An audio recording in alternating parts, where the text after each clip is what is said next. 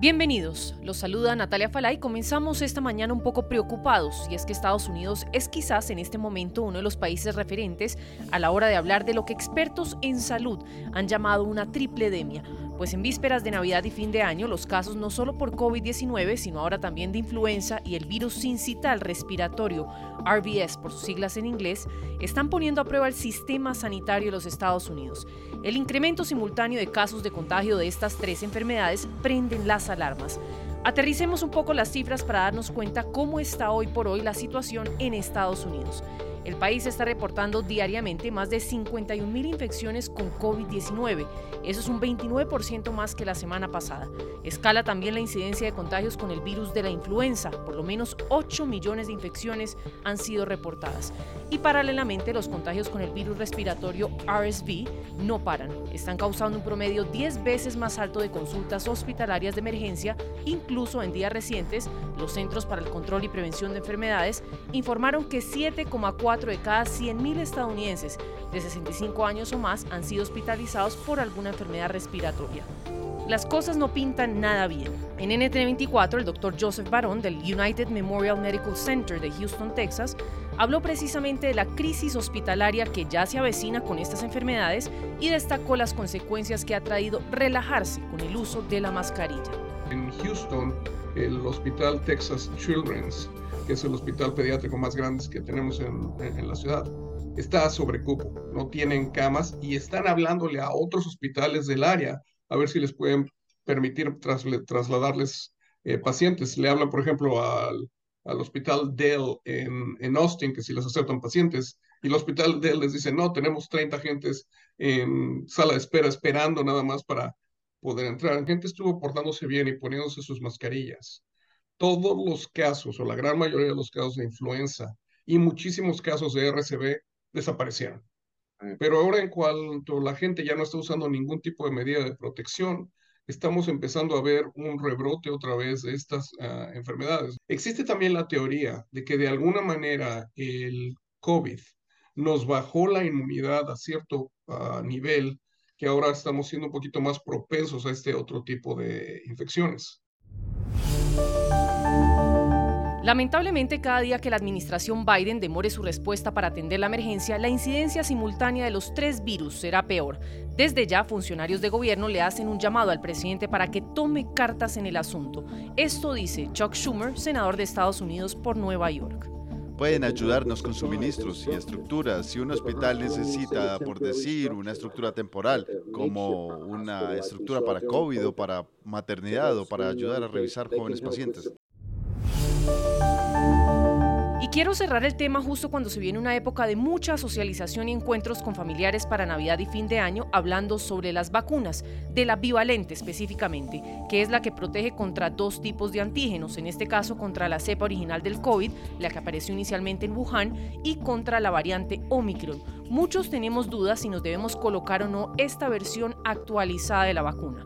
En NTN 24 esta fue la opinión de Amos García Rojas, médico epidemiólogo y vacunólogo y expresidente de UNICEF en Canarias, España. En la mayoría de, de, los ámbitos geográficos, las cepas que están circulando en estos momentos son las que vienen incluidas en la, en la vacuna bivalente, por lo tanto eh, es una vacuna tremendamente óptima para la situación actual. Y además me gustaría hacer una reflexión que creo que es importante nuevas, nuevas variantes del virus van a seguir, van a seguir apareciendo. Van a seguir apareciendo porque el virus va a seguir estando con nosotros y va a seguir eh, adaptándose a, nosotros como reservorio del mismo, como receptor del mismo, y vamos a seguir teniendo nuevas variantes. Eh, y otra idea que me parece importante es entender que este virus ha venido para quedarse, con, con, este, este no va a desaparecer. No va, por lo tanto, lo que tenemos que hacer es todo lo posible por quitarle la cara amarga, terrible, dramática que había tenido este virus, que era la asociada a las hospitalizaciones, a los fallecimientos. Y esto lo conseguimos con la vacuna. ¿Cuál puede ser el escenario futuro en relación con la vacunación? Pues yo creo que a pesar de que todavía no hay evidencia científica sólida que, que, nos permita decir que esto va a ser así, lo que sí parece probable es que previsiblemente en el futuro esta vacuna se quede incorporada a la oferta vacunal de cada país eh, previsiblemente en el otoño antes de que empiecen los meses fríos, pero dirigida no a toda la ciudadanía, sino a la población vulnerable, es decir, a nuestros mayores o a nuestros menores que tienen alguna patología de base, porque son los que tienen un mayor riesgo de sufrir complicaciones severas por padecer la enfermedad. Es decir, tendrá unas contraprestaciones, unas prestaciones muy similares a las que tiene la vacuna de la gripe.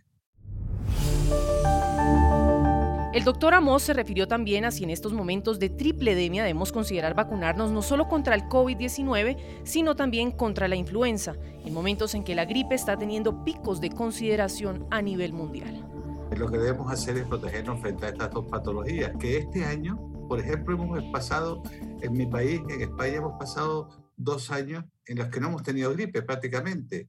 No hemos tenido gripe por varias cuestiones, pero por dos fundamentalmente. Porque todas las medidas preventivas que teníamos implementadas frente mecánica, frente a la pandemia, fundamentalmente el cubrebocas, eh, evitaba también eh, la circulación de otros virus que se transmitían de manera similar, como el de la gripe. Y además porque eh, en este tipo de procesos, cuando hay un microorganismo que es altamente prevalente, como era el SARS-CoV-2, normalmente ocupa el nicho ecológico del resto de los microorganismos similares y por lo tanto mm, prácticamente yogura la presencia del resto. Pero ¿qué ocurre este año? Este año ya nos hemos desprovisto de, de, salvo en determinados ámbitos, de los mecanismos de prevención mecánicos que teníamos implementados frente a la pandemia. Ya no usamos mascarillas salvo en determinados ámbitos. Y es más, este año tampoco el SARS-CoV-2 va a ser tan predominante como eran otras temporadas. ¿Esto qué significa? Que la gripe va a recuperar el terreno perdido va a recuperar todo el espacio que no ha tenido en estos dos años pasados. Por lo tanto, vamos a tener gripe. No estoy diciendo que tengamos una gripe que sea más tremenda desde el punto de vista clínico. Lo que estoy diciendo es que vamos a tener gripe, que va a convivir además con otros virus respiratorios, como el virus respiratorio sincitial y además con el COVID. Por lo tanto, vacunémonos contra la gripe, vacunémonos contra el COVID, vacunémonos una en un brazo, otra en otro brazo. Puedes hacer dinero de manera difícil, como degustador de salsas picantes, o cortacocos, o ahorrar dinero de manera fácil con Xfinity Mobile. Entérate cómo clientes actuales pueden obtener una línea de un límite intro gratis por un año al comprar una línea de un límite. Ve a es.xfinitymobile.com. Oferta de línea o límite gratis termina el 21 de marzo. Aplican restricciones. Xfinity Mobile requiere Xfinity Internet. Velocidades reducidas tras 20 GB de uso por línea. El límite de datos puede variar.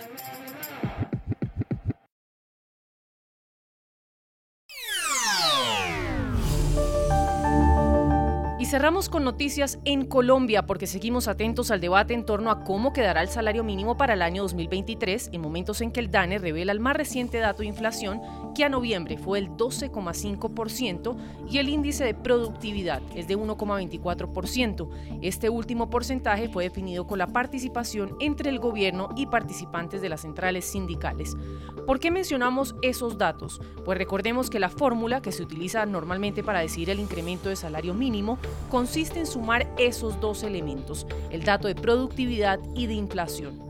Avanza entonces la discusión sobre el tema. Las centrales obreras piden un aumento superior al 15% y empresarios en el país insisten en que no debe superar el 14%. Escuchemos por ahora las recientes declaraciones que ofreció en entrevista exclusiva para Noticias RCN el presidente Gustavo Petro. Yo sé que usted no nos va a anticipar la cifra de salario mínimo, pero sí le quiero preguntar si para usted hay un piso debajo del cual no sería digno un aumento del salario mínimo en Colombia en 2023. Eh, ¿De dónde no estaría dispuesto, dispuesto a bajarse el presidente de la República? El nivel de vida tiene que ver más con la inflación que con el salario mínimo. Por varias razones rápidamente te las explico. La mayor parte de los trabajadores y trabajadoras de Colombia ganan menos del salario mínimo, 60% ese decreto no va a funcionar con la mayoría de los trabajadores, pero con ellos sí funcionaría que bajara el precio de la carne, que bajara el precio de la electricidad, que bajara el precio del transporte, del arroz, el, subsidio a fertilizantes. Está en 20%, yo quiero elevarlo a más del 50 o quizás el 80, vale un poco de plata. Pero si se concentra en alimentos y café, aumentaría la rentabilidad para el productor directo y productora directa de alimentos. Por lo mismo baja la Transitando hacia una baja relativa de sus precios, que es fundamental para el nivel de vida de las personas. Hay otro frente que es La electricidad, más complicado, mm. porque heredamos unos contratos raros que estaban clandestinos por ahí, eh, bajo materia reservada y que tienen que ver con la distribución de energía eléctrica en el Caribe colombiano para dos empresas, en un negocio que en mi opinión estuvo muy mal hecho. Cifra aproximada, presidente. Hay que manejar tres, tres variables y no voy a darte los datos. pero el decreto de salario mínimo debe tener tres datos. Salario mínimo, sí. salario real y salario relativo. Para mí el más importante es el salario relativo. Te explico rápidamente. Sí, sí, por favor. Porque es el porcentaje que los asalariados ganan, incluidos los ingresos por debajo del salario mínimo, de los ingresos nacionales. Si ese porcentaje disminuye, como viene sucediendo en los últimos 20 años, los trabajadores de Colombia, las trabajadoras cada vez ganan menos de la riqueza nacional y esta se concentra en una minoría. Si esto, como sucedía hace unas décadas, es al revés, el salario relativo crece más que los ingresos nacionales, entonces tendríamos una sociedad cada vez más igualitaria, donde el pueblo trabajador ganaría más que proporcionalmente eh, que los dueños del capital. La intención es que tanto trabajadores como empresarios lleguen a un acuerdo antes del 30 de diciembre. De lo contrario, el gobierno tendrá que expedir un decreto para definir el salario mínimo el último día hábil del año. Puedes hacer dinero de manera difícil, como degustador de salsas picantes, o cortacocos, o ahorrar dinero de manera fácil con Xfinity Mobile. Entérate cómo clientes actuales pueden obtener una línea de un límite intro gratis por un año al comprar una línea de un límite. Ve a es.xfinitymobile.com. Oferta de línea o límite gratis termina el 21 de marzo. Aplican restricciones. Xfinity Mobile requiere Xfinity Internet. Velocidades reducidas tras 20 GB de uso por línea. El límite de datos puede variar.